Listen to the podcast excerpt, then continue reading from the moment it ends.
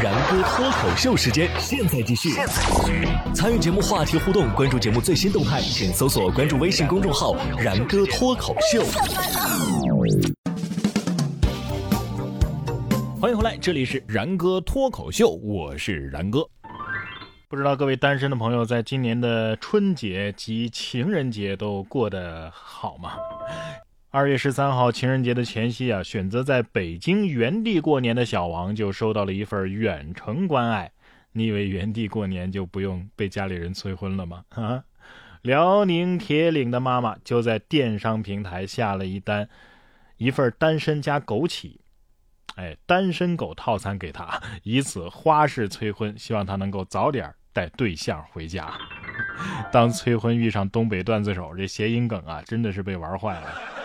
这单身枸杞泡水是养气安神的，哼，结论是单身狗啊，睡得挺香。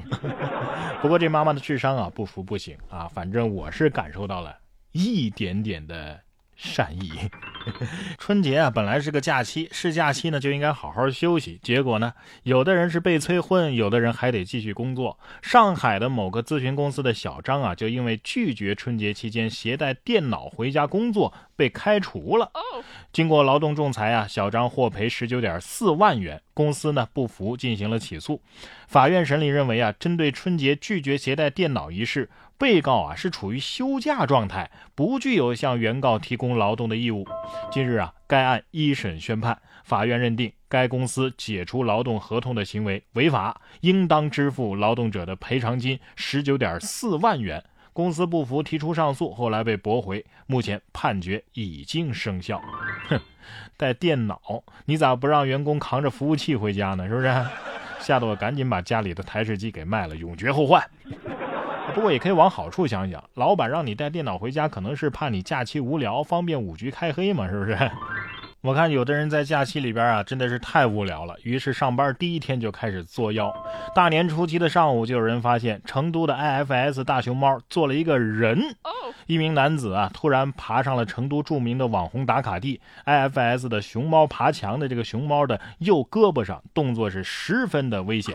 商场和过路的市民发现之后，赶紧报了警。幺幺零和幺幺九迅速到场组织铺垫和劝解。经过劝解啊，十一点四十分，男子自行。下来了，危险也解除了，但是男子的动机现在还不知道，有待警方的调查。你说熊猫也不容易啊，整天光着个腚趴在那儿啊，上不来下不去的，你这是在增加它的负担，你知道吗？啊，你很有可能是压垮这只熊猫的最后一根稻草。你说你坐在熊猫这么治愈的动物身上，还有啥想不开的啊？有啥想不开的也该想开了呀。而接下来要说的这位，你说他是没事找事呢，还是真的是智商问题呢？近日，河南焦作啊，一男子喝出了再来一瓶，然而在剪开瓶身之后，他发现瓶口处啊又印着九个再来一瓶的标志。男孩灵魂拷问商家，所以我这到底是来几瓶？你这脑洞也是够厉害的，至少我根本就不会往这方面想。这剪开易拉罐的操作呀，这没一斤酒办不下来。易拉罐都告诉你九次了，再来一瓶，再来一瓶，你还问店家？有人说现在过年啊，越来越没年味儿了。来来来，给大家说一条有年味儿的新闻啊！当地时间的二月九号，美国的印第安纳州拉波斯特县啊，约有七十五头牛逃离农场，在高速公路上狂奔。警方最终呢，对逃逸的牛群进行了收集和清点，没有造成任何的伤亡。这是听说牛年到了，所以集体出来联欢啊，是不是？这牛牛是这么想的：我爱运动啊，早起晨跑了一会儿而已嘛，大惊小怪的。鼠年过去，牛年到来，那老鼠的日子不太好过了吧？也不一定，看你碰上的是什么猫了。根据法新社的报道啊，十五号，作为英国的首席捕鼠大臣的拉里猫，迎来了自己在唐宁街任职的第十周年纪念日。